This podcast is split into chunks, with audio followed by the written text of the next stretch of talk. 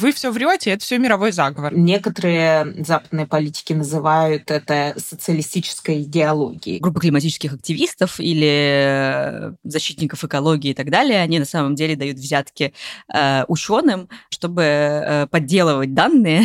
Ну, вообще-то, ученые даже погоду предсказать нормально не могут. В опасности не наш климат, а наша свобода.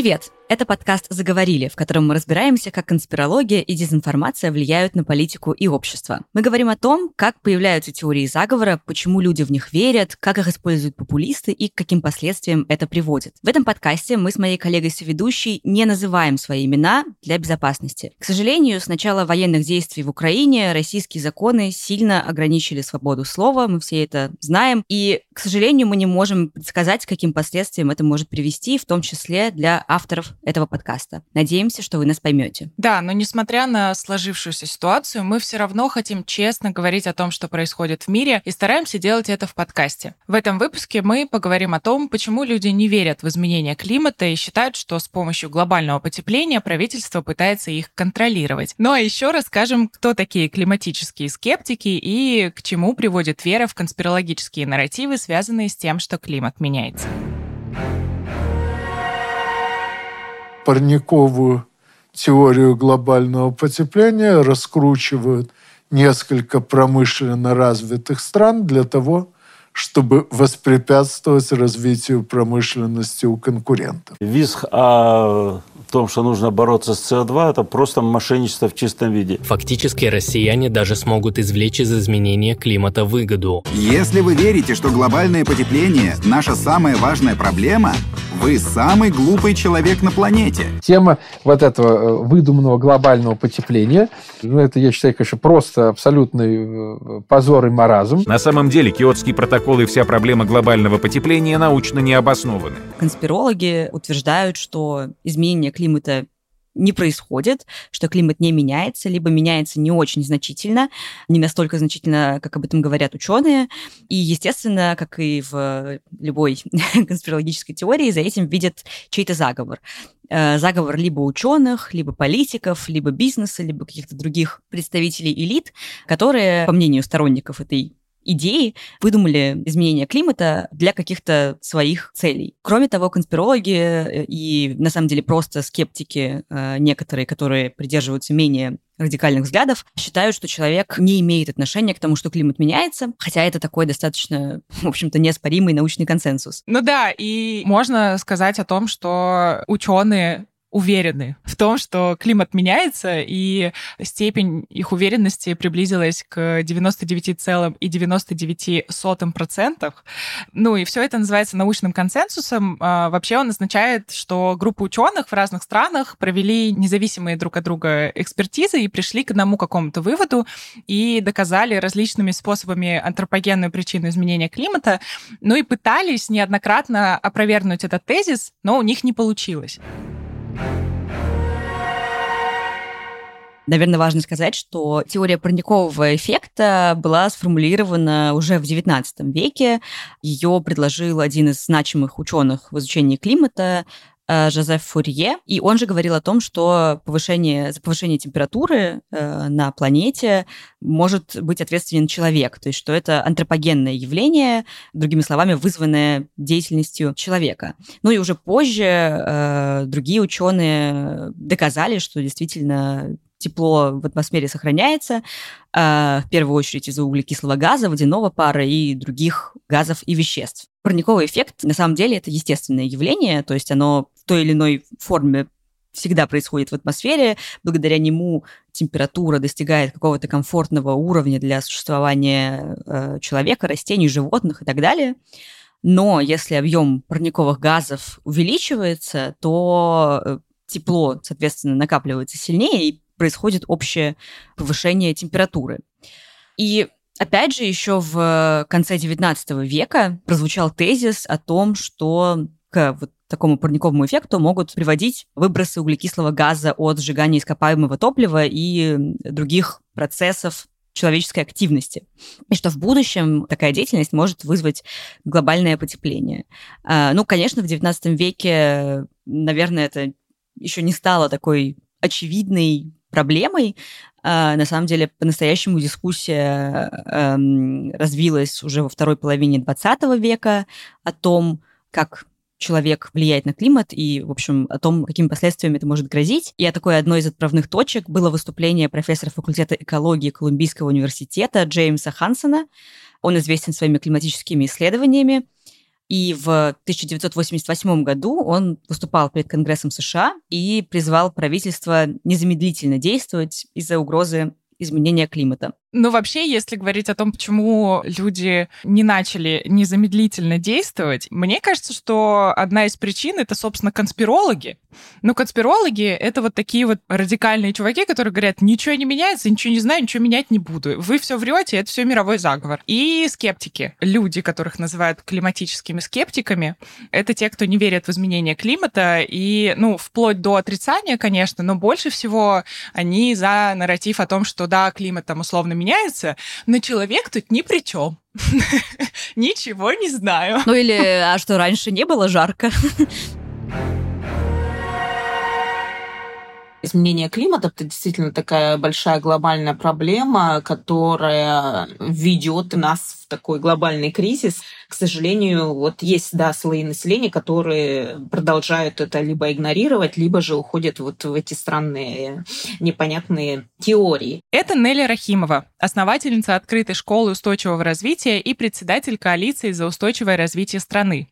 Мы поговорили с ней о том, как отрицание изменения климата проявляется в разных странах и как так вышло, что уже несколько веков люди игнорируют эту проблему. Если говорить про западный контекст, то, конечно, наверное, в 2000-х годах была такая активная волна информационных материалов, различных выступлений о том, что э, все данные, которые существуют об изменении климата, что это все подделка.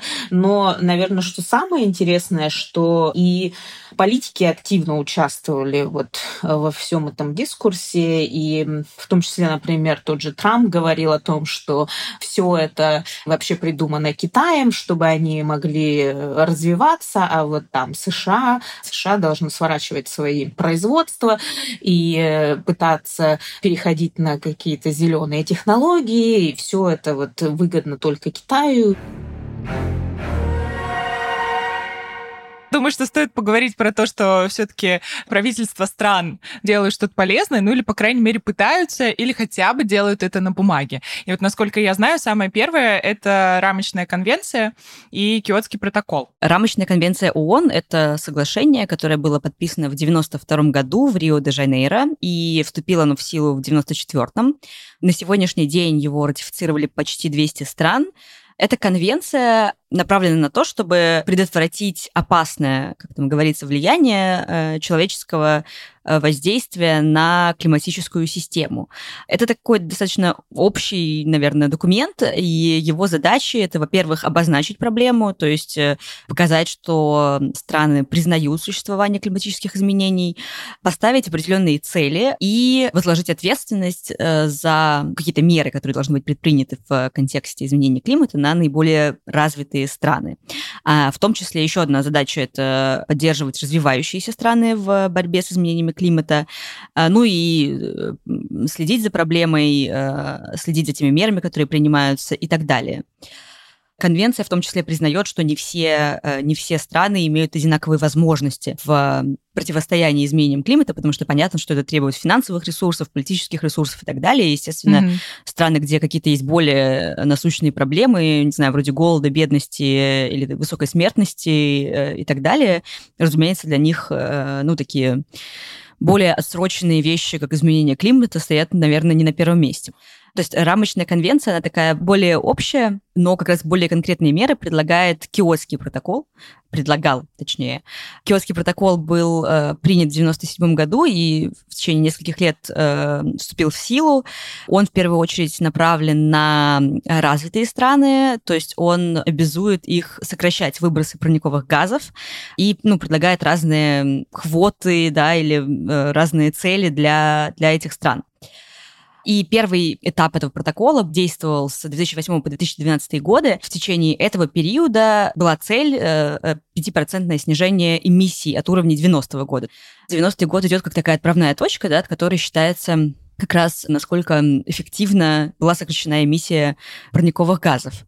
А, но вот интересно, когда я пыталась найти вообще, насколько эффективен был этот документ, как я поняла, особенно если посмотреть на отрезок начала 90-х, то план Киотского протокола был даже перевыполнен, то есть тогда сокращение было, по-моему, больше, чем на 10%, но на такой большой, точнее, скачок повлиял не фактор того, что страны вдруг осознали ответственность и проблему, а, а на самом деле как бы другой, другое событие, а в частности распад Советского Союза.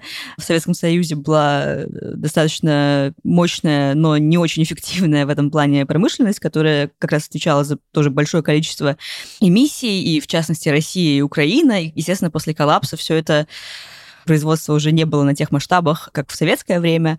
И вот таким образом, ну, чисто формально это повлияло на сокращение эмиссий. Но понятно, что если анализировать это качественно, то, в общем, успехом назвать это нельзя, потому что это не, это не тот фактор, да, который связан с зеленой экономикой или с зеленой политикой и так далее. После Киотского протокола было Парижское соглашение. Оно пришло на смену просто Киотскому протоколу в 2015 году по итогам как раз рамочной конвенции ООН в Париже, и, собственно, поэтому называется Парижское соглашение. Поддержали его все 197 участников конвенции. Это 193 страны члены ООН и еще Палестина, Ниуэ, острова Кука и ЕС. Ну, а вступило в силу оно год спустя. Э, здесь было две основные цели Первое — это не допустить увеличения средней температуры на планете больше, чем на 2 градуса. К 2100 году мы с вами увидим, что это ни разу не выполняется. И сделать все возможное для удержания потепления в пределах полутора градусов. Конечно же, страны сказали, что они будут обмениваться зелеными технологиями, э, что развитые страны будут выделять средства в специальный климатический фонд, который как раз предназначен для бедных стран. При этом каждая страна сторона Парижского соглашения должна разработать э, свой собственный какой-то план действий по сокращению выбросов и адаптации, и обновлять его каждые пять лет. Если говорить про Россию, то в 2019 году мы ратифицировали Парижское соглашение. Страна сказала, что она э, снизит уровень выбросов на 25% к 2020 году и на 30% к 2030. Что по факту происходит? По факту э, текущая климатическая политика Китая, России и Канады ведет потеплению на 5 градусов. Не очень-то лучше выглядят США и Австралия. У них э, текущая политика ведет к потеплению более чем на 4 градуса э, Цельсия. И для стран Евросоюза этот показатель где-то 3-3,5 градуса. И при этом, если мы посмотрим на опубликованный в 2019 году доклад программы ООН, то страны-участники Парижского соглашения планируют не только уменьшить они планируют увеличить добычу ископаемого топлива вплоть до 2040 года. Тут, наверное, стоит отметить, да, что США э, выходили из э, Парижского соглашения. Это было, значит, из-за Трампа в 2017 году. Трамп вообще у нас любимчик конспирологических теорий, того, что ничего да, у нас делать постоянный не надо. герой. Трамп решил, что соглашение невыгодно для США, и по его оценке оно накладывало на страну какие-то более жесткие ограничения, чем на других, например, на Китай. И вот в следующем выпуске мы с вами будем обсуждать QAnon, э, такая маленькая затравочка. Что вы понимали, Китай для Трампа это просто красная тряпка, потому что он постоянно обвиняет эту страну во всех грехах.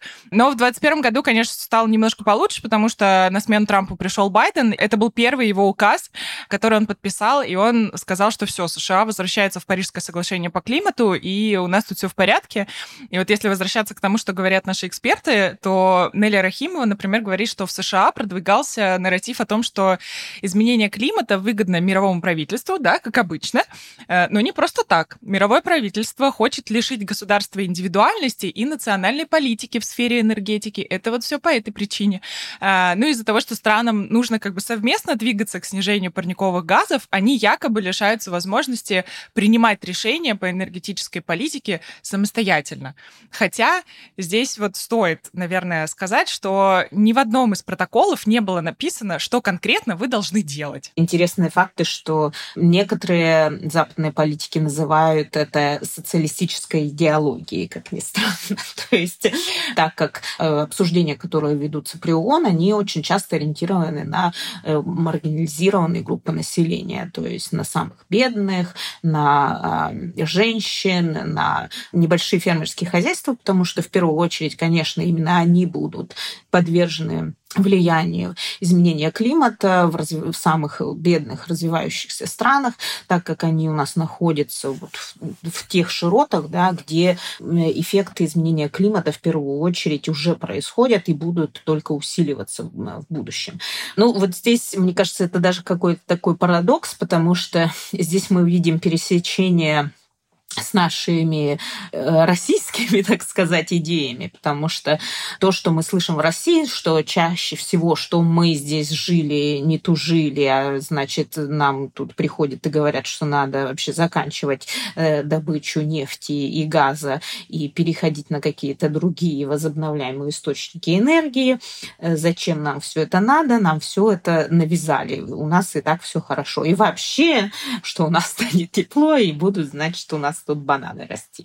Также я, например, лично сталкивалась э, с тем, что есть у нас такое научное сообщество в России, которое до сих пор продолжает э, полностью вообще отрицать э, существование изменения климата, объяснять это флуктуациями температуры, которые, естественно, происходят. Я просто даже по себе знаю, что когда я, например, училась в университете, у нас тоже была пожилая преподавательница по метеорологии, которая усиленно говорила, что нет, нету вообще никакого изменения климата, и э, все это циклы, и, значит, сейчас у нас там более теплый период, потом мы придем более холодный. С отрицателями климатических изменений встречалась и другая наша экспертка Дарья Чекальская, специалистка по защите окружающей среды, экоконсультант, научный коммуникатор по теме изменения климата, а также экоинфлюенсер. Дарья говорит, что особенно не заостряла внимание на людях, которые не верили в ее экспертизу, но однажды она столкнулась с таким человеком в своем близком окружении. Близкий человек считает, что в Европе плохо, что я уехала в Европу, в загнивающую Европу, где там хлеба не хватает, денег нету, а люди какие-то очень злые и так далее.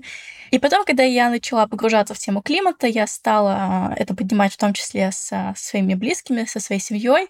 И этот э, близкий человек мне говорит, что ну так изменение климата это вообще-то придумано. Я такой, кем придумано? Такой, ну, Западом. Западом, чтобы нашу матушку Россию а, запугать, отобрать экономические ресурсы. Ну, в общем, вот это вот противоставление, которое есть политическое, оно выливается в том числе вот в эту климатическую конспирологию. И потом я увидела исследование, которое проводил Центр Левады, что есть вот эта связь между тем, что если человек верит, что Запад против России, то есть корреляция между тем, что они верят, что изменение климата — это оружие Запада против России, в том числе, чтобы, а, ну, каким-то образом победить ее, да. Ну, наверное, очень важно такой дисклеймер сделать, что, а, возможно, всем кажется, что большинство не верит в изменение климата, но на самом деле большинство а, людей в России, они знают, что климат меняется, и что климат меняется из-за человека. То есть вот это вот э, меньшинство, о котором мы сейчас говорим, оно какой-то очень ничтожный процент на самом деле в России. Конспирология является частью политики, и мы это видели ну, во да. всех конспирологических теориях. И если вот говорить про изменение климата, то тут в целом нарративы очень сильно похожи. Если мы говорим там про политику и ученых, то конспирологи считают, что там ученые выдумали изменение климата из политических соображений. Ну, то есть они там фабрикуют данные, чтобы получить какую-то власть и поддержать стремление политиков. Плюс там есть история про финансирование для исследований, потому что якобы негатив и тревога по поводу там будущего человечества увеличивают вероятность того, что на исследования ученым выделяют там больше денег, и поэтому они лгут о том, что на самом деле происходит. Хотя это тоже довольно странный нарратив. То есть он подразумевает, что целая прям плеяда ученых-климатологов обманула, либо как каким-то образом манипулировала да, правительствами по всему миру, и ООН, и заставила их одобрить собственную ложь. Знаешь, я сейчас представляю такую группу из, я не знаю, 50 э, ученых-климатологов, которые где-то на вилле, на берегу в солнечных очках сидят, подтягивают коктейли и такие ребята, шутка удалась. Ну и мы, конечно, э, попросили наших экспертов, в частности Дарью Чекальскую, прокомментировать несколько каких-то самых популярных мифов, которые связаны с изменением климата, кроме того, что я уже сказала. И она рассказала о том, почему ни Солнце, ни вулканы, ни климатические циклы не влияют на тот факт, что последние десятилетия Земля нагревается люди, да, которые узнают о теме климата, они сталкиваются с такой первой дилеммой, что окей, изменение климата происходит, там есть а, как бы физические явления, да, которые с этим связаны, и мы не можем как бы сказать, что их не существует. Но кто мы такие, чтобы говорить, что человек виноват, да? И тут тогда возникает три вопроса. Как бы, окей, если не мы, то, может быть, это Солнце? Второй вопрос, а может быть, это, ну, там, вулканы? И третий вопрос, ну, Вообще-то климат всегда меняется, может быть, это что-то еще, да. Если мы планету отодвигаем подальше, то на планете становится холодно, поближе, становится потеплее. Ну, как будто бы есть у Солнца влияние на то, какая будет температура на планете. И причем многие знают, что у Солнца есть свои циклы. Да? То есть каждые 11 лет на Солнце появляется и уменьшается количество темных пятен, которые, по сути, дают больше или меньше тепла. Так вот, Солнце меняет климат всего на 0,1 градуса Цельсия. По факту на температуру а, оно влияет всего немножко. При этом за последние 200 лет, если мы возьмем да, климат планеты, то влияние Солнца может объяснить только, опять-таки, да, сори за очень маленькую цифру, 0,07 градусов. При этом, если мы посмотрим на графики, график температуры, он идет вверх, но график того, какая активность сейчас у Солнца, за последние 60 лет она идет вниз. То есть при этом даже Солнце как бы оно немного делает противоположный эффект сейчас. Оно немножко охлаждает даже планету. Но опять-таки в пределах вот этих вот 0,1 градуса. Нужно понимать вот про эти 11-летние циклы, что насколько Солнце нагреет планету, настолько оно потом ее охладит, потому что, ну, в этом цикличность, да, то есть каждые 11 лет оно просто будет охлаждать и накрывать, охлаждать и накрывать. А изменение климата, о котором мы сейчас говорим, оно происходит там с 1850-х годов, да, и за последние там 50 лет мы видим наибольший а, вот этот скачок температуры. Еще один пункт, о котором говорит Дарья, это вулканы, которые тоже их часто э, обвиняют в том, что это они отвечают за изменение климата, а, а не человек. Вулканы действительно выделяют СО2, но надо сказать, что люди выбрасывают в атмосферу в от 40 до 100 раз больше углекислого газа. Мы, к сожалению, в этом смысле намного более эффективны, чем вулканы. И поэтому, чтобы произвести похожий эффект на климат, на Земле должны одновременно извергаться сотни вулканов. Такое не происходило очень-очень давно. Интересный факт, вулканы могут и в том числе охлаждать планету. Например, так было в 91 году с филиппинским вулканом Пинатуба. После его извержения мир охладился на полградуса. Это связано с тем, что при извержении вулкана выделяются аэрозоли, и они поглощают солнечный свет. Но при этом они остаются в стратосфере в течение некоторого времени, например, эффект от этого извержения э, ученые фиксировали э, где-то пару лет. Потом, конечно, он снова прекращается, но вот, по крайней мере, в какой-то перспективе, да, вулканы могут в том числе и охлаждать планету. Может быть, это что-то еще, да, до нас и было и жарче, да. Но на самом деле тут тоже все очень э, просто. Температура из-за естественных циклов, она не поднималась так быстро, как поднимается сейчас она не поднималась так быстро за последние 65 миллионов лет, на самом деле, на этой планете. То есть таких быстрых скачков мы не видим, если мы будем смотреть на климат прошлого. Ну и правда, да, есть циклы некоторые, даже кто-то может знать их название, они называются циклы Миланковича. То есть это вот в зависимости от того, где планета находится по сравнению с Солнцем. И вот эти циклы, они влияют на температуру, но такие изменения, они занимали десятки тысяч лет. И температура накрывалась на ну там на 4-7 градусов за 5000 лет. Сейчас мы нагрели планету на 1 градус всего за 100 лет. Есть еще один нарратив, который связан с тем, что глобальное потепление — это зеленая афера, то есть что на самом деле это такой заговор э, компаний, которые занимаются возобновляемой энергетикой, и что группа климатических активистов или защитников экологии и так далее, они на самом деле дают взятки э, ученым, чтобы э, подделывать данные и э, чтобы таким образом привлекать больше инвестиций в зеленый сектор. Какие должны быть богатые ученые? Ученый, а? Да вообще, ты вот, реально. Ты просто, почему ты со мной разговариваешь не из Золотого дворца? Я все еще не понимаю. Потому что я занимаюсь ну, есть... не климатом, но... Да, но на самом деле, не знаю, вот если так подумать э, логически, мне тоже кажется, что это очень долгоиграющий план. Ну, то есть переход на зеленую экономику, на возобновляемые источники и так далее, как мне кажется, во многих странах он идет, ну, совсем нелегко. Отдельные компании действительно могут э, много зарабатывать на производстве таких вещей, но для того, чтобы этот момент наступил, как будто бы нужно преодолеть слишком много препятствий, потому что не то, чтобы сейчас все так легко переходят на возобновляемые источники, да, и на какие-то более экологичные альтернативы. И, кстати, еще один аргумент, который который часто используют конспирологи, заключается в том, что вот такой переход, он приведет к тому, что большое количество людей потеряет свои рабочие места. На самом деле нельзя сказать, что это полностью неправда. То есть действительно то, что связано с э, добывающей промышленностью, действительно там могут произойти какие-то сокращения и происходят, но на самом деле Международная организация труда, например, в 2018 говорила о том, что к 30 году такой переход да, на какие-то зеленые, зеленую экономику, он создаст, наоборот, новые рабочие места, 24 э, миллиона новых позиций. Ну, то есть из-за того, что, опять же, да, будут появляться mm-hmm. какие-то развиваться новые сектора экономики.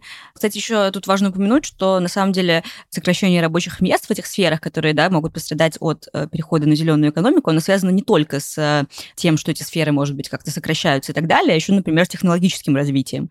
Низкоквалифицированные должности, они тоже сокращаются из-за того, что более автоматизированный становится процесс производства, конечно, да, и промышленная революция тоже сильно меняла рынок труда. И в этом смысле переход на зеленую экономику это не будет что-то супер радикальное с точки зрения именно рынка труда. Хотя, конечно, наверное, еще зависит от того, и это тоже говорится во многих докладах, зависит от того, как страны все это будут организовывать.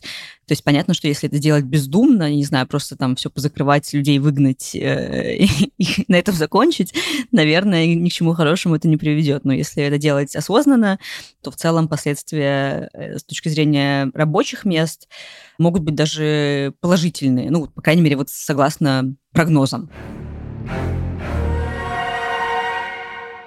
Но я думаю, что нам стоит все-таки сказать о том, почему люди вообще верят в это. Я нашла одно из исследований, и это исследование провели Ирен Лоренцони, Софи Николсон Коул и Лоррейн Уитмарш. И они выделяют несколько причин, по которым как раз люди не верят в изменение климата. И самая первая причина — это люди не считают, что изменение климата представляет для них какую-то личную угрозу, ну, потому что мы с тобой не можем видеть изменение климата, ну, типа, это не физическая какая-то величина. Еще одна история — это про СМИ, да, про то, что люди не верят СМИ и считают, что медиа как-то раздувают проблему и делают ее сенсационной. И здесь есть пример канала Fox, который вообще известен своим каким-то критическим отношением к проблеме глобального потепления. И профессор Стэнфорда Джон Кросник э, проверил, как влияет просмотр новостей этого канала на отношение людей к глобальному потеплению и выяснил, что постоянная аудитория канала Fox News в глобальное потепление не верит ученым не доверяет и убеждена, что ограничение выбросов парниковых газов плохо скажется на экономике в США. Да, если продолжать говорить о причинах, почему люди э, верят в эм, теории заговора, которые связаны с климатом, Неля Рахимова говорит, что люди верят в такие нарративы из-за потока альтернативной информации, которую спонсируют в том числе большие компании. Конечно, она отмечает, что есть и те, кто инвестирует в альтернативную энергетику, но это не отменяет огромный негативный вклад других игроков рынка, которым э, вот эта зеленая повестка, возможно, не очень выгодна. Почему еще сложно поверить? Потому что это не ядерная бомба, которая ударила, и ты вот раз сразу все поняли, в чем здесь последствия, почему она плоха. Э, это долгоиграющая такая история. Здесь есть эффект э, сваривания лягушки, да. Мы можем не обращать э, внимания на то, что происходит вокруг, и, в принципе, признать, что вот тот образ жизни, который мы ведем, та система, которая была была выстроена, вот эта система потребления, да, вот этот экономический рост, к которому мы все стремимся. Мы хотим этой благополучной жизни, и она, к сожалению, на сегодняшний день выстроена в такой э, модели функционирования вообще нашей цивилизации, которая приводит вот к таким изменениям. Здесь очень сложно признать это, надо об этом задуматься, надо посмотреть, да, надо критически оценить, надо подумать о нашем следующем поколении или даже поколениях, э, понять, что если мы сейчас не примем какие-то действия, то потом уже будет поздно и так далее. То есть просто здесь мы все очень сильно завязаны на своей повседневной жизни. Дарья Чекальская говорит, что в случае с изменениями климата люди э, попадаются в ловушку мышления. То есть э, климат невозможно увидеть в окно, хотя можно заметить последствия нагревания планеты. Угу. Плюс экспертка обращает внимание на то, что еще в 1970-х годах, когда изучение климата и того, как человек влияет на него, набирали обороты, ученые, работавшие в нефтяных компаниях Америки, знали о корреляции между количеством парниковых газов и повышением температуры планеты. Но их руководство предпочло другую тактику, и нефтяные гиганты решили использовать методику табачных компаний. Есть классная книга у Наоми Кляйн «Продавцы сомнениями», которая рассказывает, что Точно такие же тактики, которые использовали табачные компании, использовались нефтяными компаниями. Табачные компании тоже с самого начала знали, что их продукт, он совсем не для здоровья. И с начала 50-х годов э, сигаретные компании собрали конференцию, на которых они осознанно решили, что э, они не позволят э, людям узнать правду, и они будут делать все, чтобы люди ну, продолжили курить. И в недавнее время, да, там, не знаю, в 90-е мы осознали, насколько сигареты э, сильно влияют негативно на здоровье. То же самое происходит с, э, с нефтью сейчас, да, то есть там 50 лет назад никто вообще не мог представить, что мы будем отапливать дома и, там, не знаю, проводить электричество не от нефти, а от возобновляемых источников энергии. То есть стратегии, которые они делали, например, э, сеять сомнения в научных выводах. Сигаретные лобби, они писали, что ну вот, а 10 лет назад вы все переживали, что воск из картонных коробок вас убьет. А сейчас что? Типа никто же не боится этих коробок больше. Вот и сейчас, типа, нет обоснований считать, что сигареты вообще-то канцерогенные. А у нефтяных компаний это может быть что-то типа, ну вообще-то ученые даже погоду предсказать нормально не могут. Они могут говорить тебе, что будет похолодание, а потом будет потепление. Или, например, простые логические ошибки. А, сигаретные компании заявляли, что ну, вообще-то, люди без сигарет могут умереть от рака. И это серьезный пример из э, рекламы, которую использовали 50 лет назад. Нефтяные компании такие, хм, как же мы это перенесем на климат? Ну, вообще-то, климат менялся и в прошлом, а значит, и сейчас он, типа, может меняться тоже от каких-то естественных причин. Проблема просто в том, что российские нефтяные компании не так много кто изучал, ну, просто никто не решится, наверное, против «Газпрома» что-то писать. А, но, например, в 2019 году а, мы с коллегой заметили, что они выпустили ну, какой-то очередной там доклад э, годовой, и в нем у них было указано, что, ну, вообще-то это все еще э, не доказано. Типа ученые еще как бы думают. И вообще это все может быть не глобальное потепление, а глобальное похолодание. И это прям те же самые аргументы, которые американские нефтяные компании использовали там 20 лет назад. Да? То есть Газпром только в 2019 году до них дошел. И как может быть через 5 лет он будет делать то, что сейчас делают американские компании. Они перебывают в воздухе, и они говорят, что ну, мы как бы являемся частью решения. Да, у нас есть нефть и газ, э, но у нас, типа, также есть там и биотопливо, и мы еще развиваем солнечную энергетику, типа, давайте все равно вкладывайтесь в нас, хотя при этом они там открывают больше и больше точек для э, добычи газа и нефти в любом случае. Но в итоге мы пришли к тому, что сейчас на всех сигаретных паках есть вот эти вот ужасные картинки последствий, да, э, сигарет, и, ну, наверное, только нам сейчас решать, как бы, что мы будем вот вешать на уголь, газ и нефть. Можно назвать еще несколько причин, по которым люди могут разделять э, конспирологические теории про климат. Например, профессор Джеффри Битти, ученый-психолог, писатель и телеведущий, профессор психологии в университете Эдж Хилл, дал на эту тему интервью изданию теории и практики, э, и среди э, причин доверия такой информации он э, называет в том числе разные когнитивные предубеждения и механизмы защиты. Грубо говоря, э, оптимистично, нам хочется думать, что никаких изменений климата не будет, ничем нам это не, не грозит, и, в общем, эту информацию от себя отогнать, потому что она достаточно страшная, если вдуматься, да, негативная, плохая и так далее. И вот э, люди, которые склонны к такому оптимизму, могут просто в формате защиты отрицать то, что изменение климата происходит. Ну и на самом деле, да, в каком-то смысле я их даже понимаю, потому что если представить, как вот эти все прогнозы, худшие прогнозы, да, если ничего не будет сделано, как они воплощаются, как, не знаю, люди теряют дома и вынуждены мигрировать и так далее, все действительно выглядит и звучит пугающе. И в качестве еще одной причины Бити называет э, науку и то, как люди ее воспринимают, да, то есть иногда научные выводы сформулированы таким образом, что, может быть, люди их понимают, да, не до конца однозначно. Э, ну, грубо говоря, он приводит пример, что если ученые пишут про вероятность возникновения какого-то явления 95%, да, для человека это может значить, что 95% это еще не точно, хотя 95% это очень высокая вероятность. В этой проблеме очень сильно сыграли роль большие компании,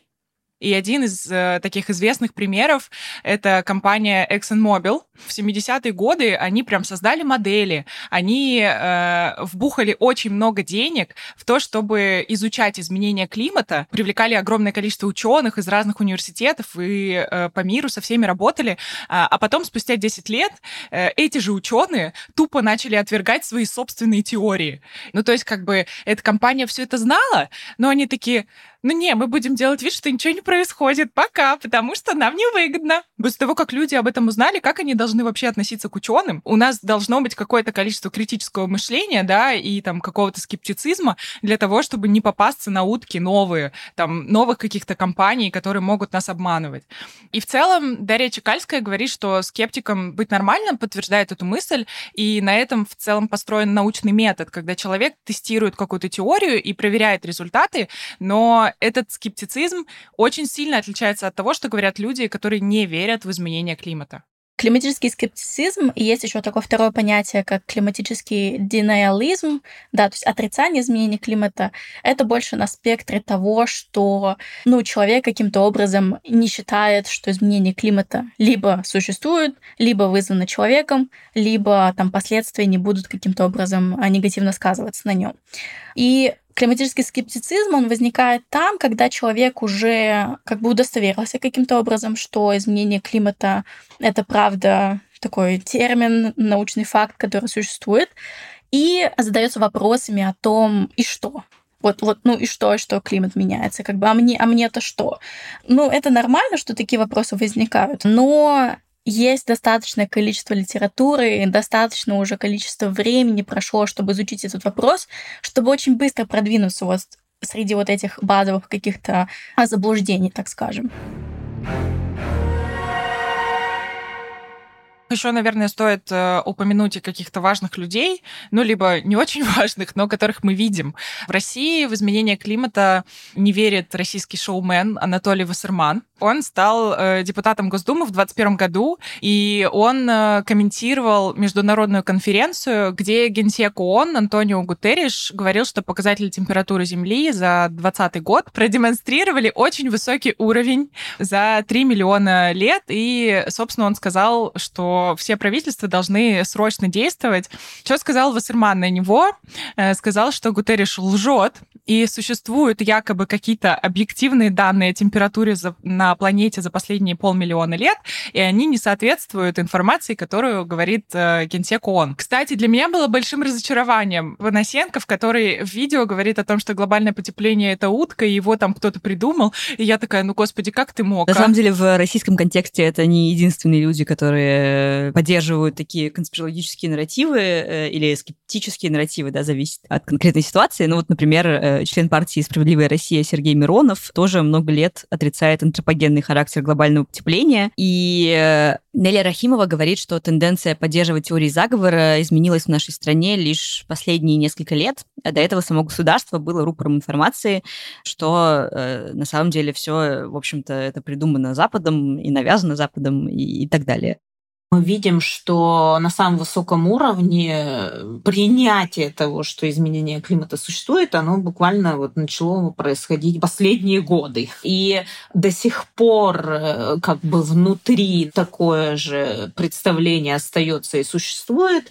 Просто в последние годы все-таки было желание как-то включиться в международные процессы. Все-таки Россия четвертая, да, если мы Евросоюз целиком не рассматриваем, занимает место по выбросам парниковых газов, да, но пошло какое-то признание, мы стали более активно участвовать в этих переговорах, но ну, те решения, которые у нас принимались, все это было связано там, не знаю, что вот наши леса, они нас спасут. То есть, по сути, все равно э, вот этот э, скептицизм, да, мне кажется, он нас вводит в такое состояние, ну, я имею в виду нас на национальном уровне, что э, решения не принимаются, откладываются, никто всерьез всерьез об этом не думает. То есть, опять же, идет какое-то такое отношение, мы сейчас на бумажке вот реализуем какой-то проект или посчитаем сколько поглощают наши леса, и всем покажем, что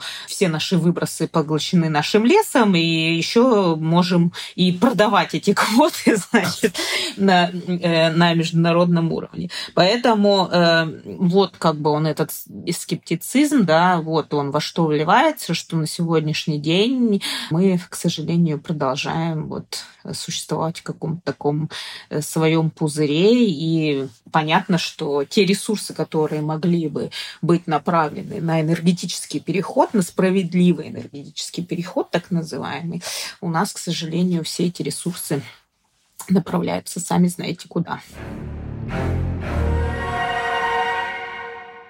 Есть разные экспертные организации, которые позиционируют себя как, не знаю, производители научного знания и так далее, но на самом деле они поддерживают как раз теории, отрицающие изменение климата, да, или отрицающие антропогенный характер. Одна из таких организаций зарегистрирована в Германии, но позиционирует себя как европейская.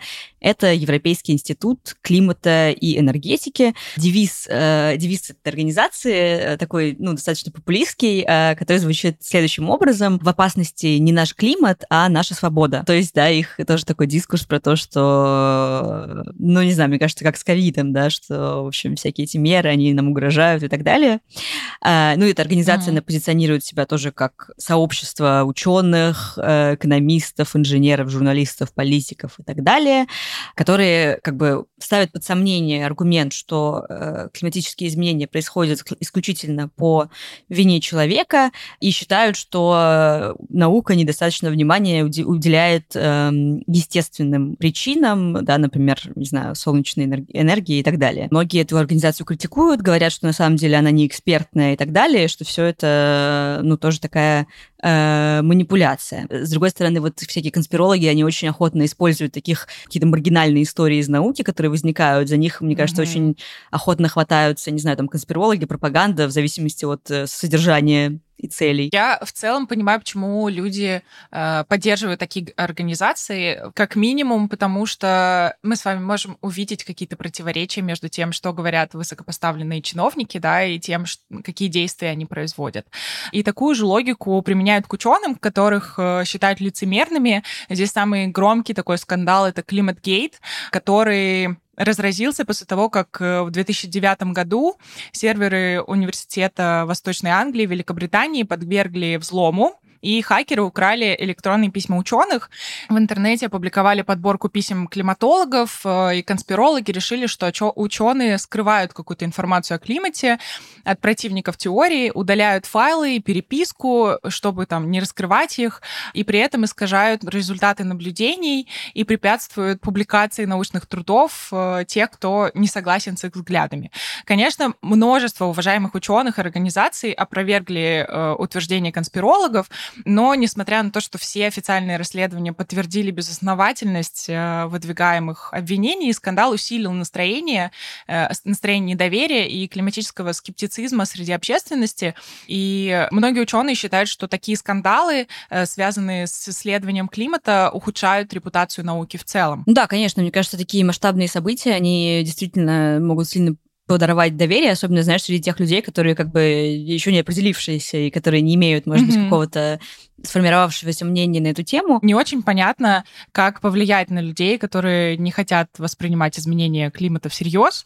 И вот об этом мы спросили у Нелли Рахимовой. Мне кажется, самое простое это вот просто посмотреть, что происходит в мире. Уже сейчас э, в России, например, происходит потаивание вечной мерзлоты, когда у нас трубопроводы наши драгоценные проваливаются и так далее. Мы видим, что и фермерские хозяйства в России России в том числе э, сталкиваются с проблемами из-за того, что нет достаточно нету воды э, для полива и так далее. И мы должны понимать, что будет э, только хуже. И в том числе мы столкнемся с миграцией, да, с той же, скорее всего, Центральной Азии, потому что там тоже будут меняться условия жизни, и люди просто не смогут э, себя прокормить. И, и, то есть вот к чему должно готовиться, например, наше общество, что да, мы будем видеть больше климатических мигрантов. Если захочется пойти дальше, то можно уже там посмотреть на события на мировой карте, что происходит. Там засуха и пожары в Австралии, голод э, в Африке был тоже в прошлом году из-за того, что там была засуха и так далее. И опять же, что происходит в Калифорнии, какие пожары и так далее. Ну, у нас какие пожары происходят.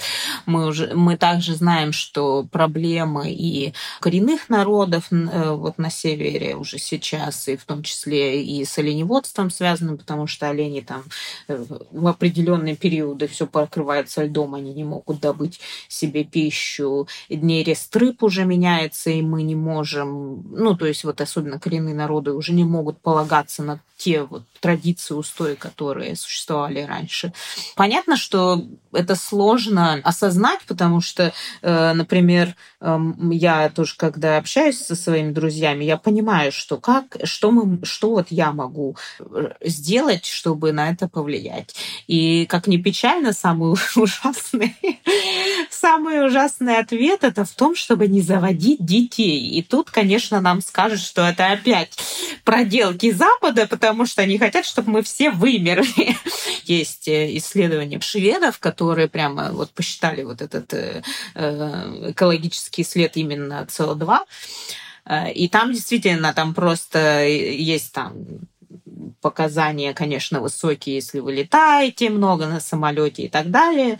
Но вот там, если вы родите ребенка, то там все, то вам не отплатить ваш углеродный след до конца жизни. Ну, я, конечно, считаю, что э, если мы говорим, да, что мы можем сделать, э, это в первую очередь, конечно, это надо влиять на лиц, принимающих решения.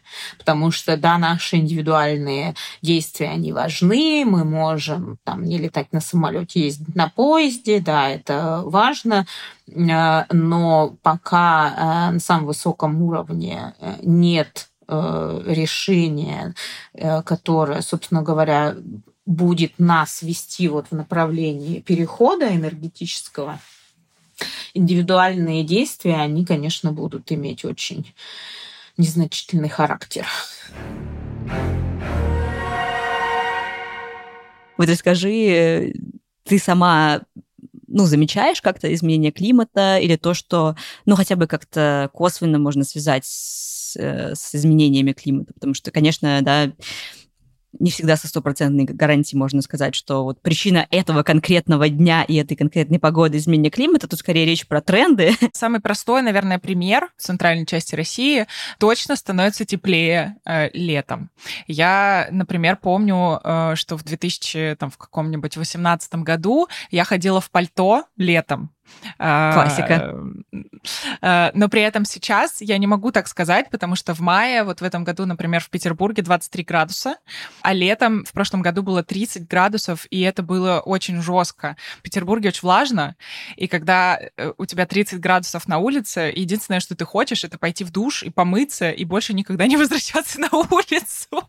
Замечала ли ты что-то такое? Среди моих немногочисленных хобби и увлечений э, есть э, занятия сноубордом. О. Вот, я, к сожалению, не так часто езжу, как я хотела бы, но вот эти вот ежегодные новости о том, что на каком-то курорте, на каких-то там курортах в разных странах снова не хватает снега, снег не выпал там или выпало, но мало и так далее, меня беспокоит, потому что действительно снежный покров это, конечно, все еще есть места, куда можно поехать, где снега много, но как будто бы mm-hmm. общая тенденция к тому, что все это сокращается. И я не хочу, чтобы это происходило. Мне это не нравится. Вот. А.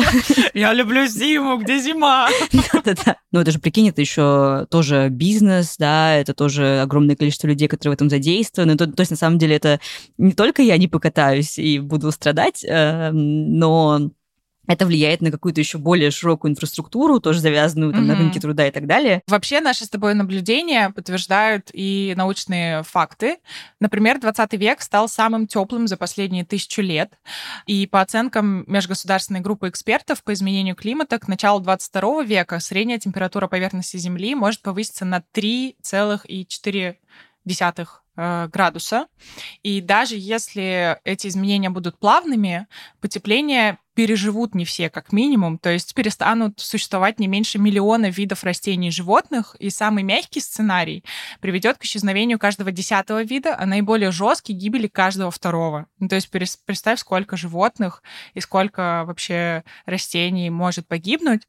И тут есть еще другая тенденция, что некоторые виды, наоборот, будут стремительно размножаться, и, например, э, ну, Появятся если насекомых станет еще больше, в результате глобального потепления, то это станет нашей отдельной проблемой. Ну, в общем, да, есть консенсус по поводу того, что температура действительно повышается. И вот, кстати, здесь можно сделать небольшую оговорку. Мы в этом подкасте взаимозаменяем их, используем э, выражение изменения климата и глобальное потепление. Э, ну, мы скорее это делаем из соображений, наверное, избегания повторов, но в целом, конечно, изменение климата — это более такой принятый и научно обоснованный термин сейчас, хотя глобальное потепление раньше в общественном дискурсе использовали достаточно часто. Почему мы говорим об изменениях климата? Потому что, хотя действительно есть общая тенденция к повышению температуры, то есть потепление происходит, но при этом а, оно не всегда может проявляться именно, например, в аномальной жаре, да, то есть изменения климата, вызванные вот этим, этим повышением температуры. Это могут быть какие-то аномальные снегопады, и бури, и наводнения, и так далее. То есть это разные аномальные погодные явления, которые вызваны изменениями климата. И это не всегда какая-нибудь э, невероятная жара. Ну, тоже в том числе, это вот один такой бывает аргумент скептиков, да, что а вот как же так, это лето было, вот эта зима была такая холодная, какие, какое глобальное потепление? Ну, она могла быть аномально холодной, в том числе из изменений климата. Ну, вот мы попросили Нелю Рахимову тоже прокомментировать э, различия этих терминов и э, их корректность. Я согласна, что есть вот это такое саркастическое употребление этого словосочетания, там, а где ваше глобальное потепление у нас тут минус 56 в Западной Сибири. Во-первых, я знаю, что некоторые ученые прямо действительно говорят, мы не должны использовать вот э, такой термин, потому что действительно то изменение климата, которое будет происходить, оно где-то может даже приводить да, к похолоданию, по крайней мере, периодическому. И поэтому как раз некоторые ученые говорят, нет, мы давайте вообще откажемся от этого термина. И мне кажется, его действительно меньше стали использовать, но это мое личное мнение, но э, понятно, что оно применимо, если вот мы говорим в целом, да, на сегодняшний день уже э, более чем на один градус мы э, вот этот предел преодолели, и если все-таки выступать в, в, за, за глобальное потепление, то да, мы э, были у нас отметки, по-моему, в 2021 году 1,3 градуса.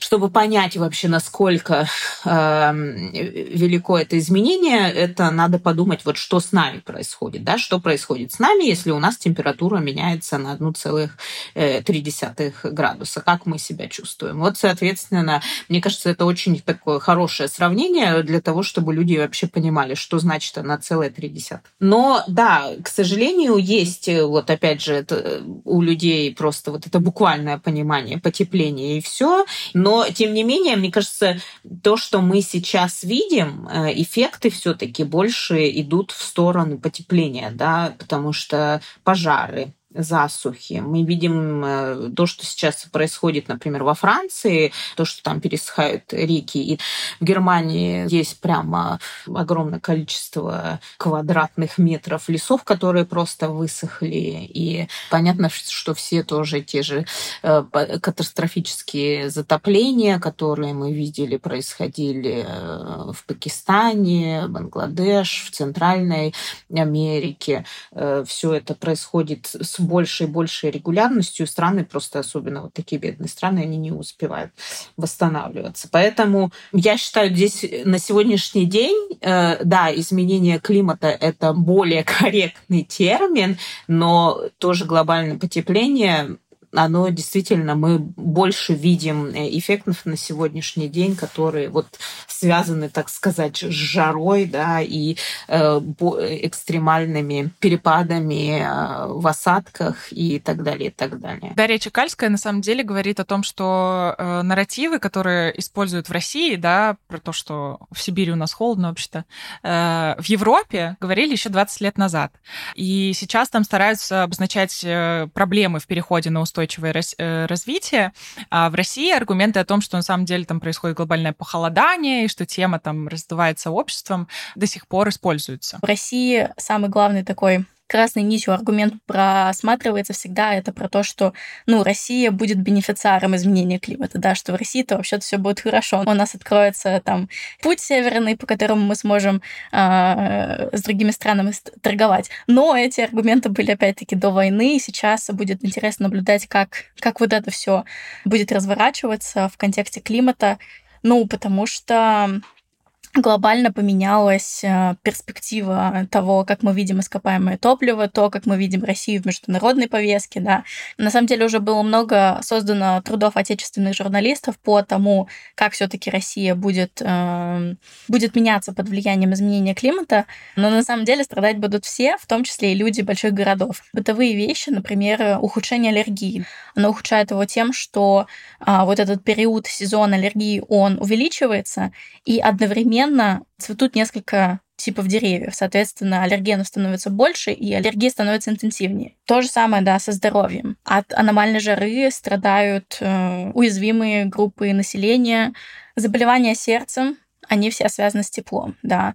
То есть там есть э, корреляция между тем, э, как, насколько горячее лето выдалось и сколько человек, э, там, например, из пожилого возраста умерло. Ну, конечно, еда, да, меняется еда. Говорят, что бананы, кофе и шоколад — это вот среди уязвимой такой группы продуктов, которые, возможно, Возможно, они не исчезнут, потому что а, там положены большие деньги корпорации в эти продукты, но они станут, возможно, дороже, да, и будут каким-то премиальным продуктом. Подводя итоги э, нашего сегодняшнего эпизода, наверное, стоит поговорить о том, как все-таки разговаривать с людьми, которые э, либо не верят в изменение климата, либо не верят в то, что человек э, является причиной изменений. В общем, мы нашли рекомендации психологов Сандера Вандерлинтона, Эдварда Майбаха и Энтони Лазеровича, которые говорят, что если вы хотите поговорить со скептиками, говорите про их личный опыт и переживания. Потому что, как правило, людям очень сложно понять, там, знаешь, какие-то физические штуки, э, какие-то расчеты, либо еще что-то. Но они хорошо понимают какой-то пример, типа, твоя аллергия ухудшится, чел, если мы ничего не будем делать. Вторая рекомендация, что человек — это такое социальное существо, которое берет за пример людей, которые вокруг него и рядом с ним, да, я сделала по факту то же самое, и, соответственно, если человек э, э, знает, там, не знаю, сколько энергии потребляют его соседи, то есть большая вероятность, что он задумается, да, о том, а сколько энергии потребляю я сам, и правда ли я могу как-то снизить потребление энергии. Ну, еще одна рекомендация — это правильным образом мотивировать людей, да, то есть не говорить о том, что о тех лишениях, которые нужно сейчас э, пережить, да, и потому что часто борьба с потеплением изображается как необходимость от чего-то отказаться, но лучше говорить на самом деле о выгодах, которые в настоящем человеке человек может э, приобрести от каких-то своих действий, да, не только о потерях в будущем. И мне кажется, здесь важно говорить о каких-то вещах, э, в которых человек может вернуть себе контроль над действительностью, о каких-то маленьких, не знаю, действиях, о каких-то маленьких э, преобразованиях, которые имеют положительный эффект, но при этом которые в mm-hmm. нашем контроле и которые, в общем-то, в наших э, возможностях. Потому что действительно, если мы будем говорить только на глобальном уровне, ну, тут тогда все просто впадут в депрессию, потому что, ну, я не могу взять руками и остановить, не знаю, повышение уровня океана. но зато там как-то перейти на какие-то более экологичные привычки, не знаю, пользоваться меньше автомобилем или что-то еще, это возможно, и, наверное, здесь тоже важно придумать для себя какие-то, или для человека, которого вы пытаетесь убедить, какие-то действительно положительные стороны. У меня есть, на самом деле, пример. Mm-hmm. Мы так рассказывали э, друзьям о том, что мы сортируем мусор, и один из э, аргументов, который мы приводили, это то, что ты реже выносишь мусор, потому что когда ты его сортируешь, у тебя даже меньше всяких банок и всего. Mm, вот это классный этого. аргумент. А когда ты его сортируешь, то ты его выносишь раз в несколько дней. Несмотря на то, что там э, у вас там может несколько человек жить, по факту вам нужно делать меньше телодвижений. А люди ленивые. И людям, по-моему, это хороший аргумент, который как бы срабатывает в этом плане. Можно просто хотя бы почитать э, каких-нибудь э, чуваков, типа блогеров, и посмотреть, что делают частные инициативы. И если вы понимаете, что в вашем конкретном случае вы не можете там меньше летать, ну вот в моем моем случае, к сожалению, это так, то можно помогать частным инициативам, которые там либо занимаются сбором мусора, либо, э, я не знаю, устраивают акции, подают иски или еще что-то. И мне кажется, что в этом плане, если мы сами хотим помочь, очень классно смотреть на частные инициативы. Их список мы оставим в описании нашего эпизода. Мне кажется, тут каждый может выбрать тот формат, который ему комфортен и удобен и, и так далее, да, если, ну, есть какие-то люди, которые, не знаю, не могут отказаться от автомобиля или частых перелетов по разным причинам, но это не значит, что нельзя сделать ничего. Можно, да, можно выбрать какой-то другой способ. Друзья, в этом эпизоде был очень насыщенный с точки зрения информации выпуск. Мы обсудили в первую очередь недоверие к изменению климата и конспирологические теории, которые говорят нам о том, что изменение климата не происходит, или что оно не вызвано человеком, или что это всеобщий заговор правительств, бизнеса и так далее. Но при этом мы поговорили с вами о том, в чем же действительно причина этих изменений климата и о научном консенсусе, который ну, сейчас на самом деле, по-моему, почти невозможно оспорить консенсус, заключающийся в том, что действительно изменение климата происходит.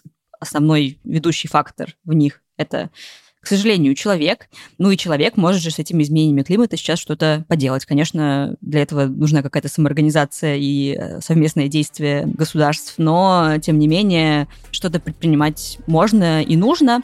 А еще мы обсудили, почему люди не верят науке, потому что в том числе такое недоверие, оно порождает вот поиск альтернативных объяснений, например, конспирологических. Но мы надеемся, что вы узнали чуть больше и про конспирологию, и про климат, и... Посмеялись смеялись вместе с нами. На этом все. Вы слушали подкаст «Заговорили». Подписывайтесь на нас на всех платформах, где вы слушаете этот подкаст. Ставьте звездочки и пишите комментарии. Мы будем им очень рады. Пока-пока. Пока. -пока. Пока.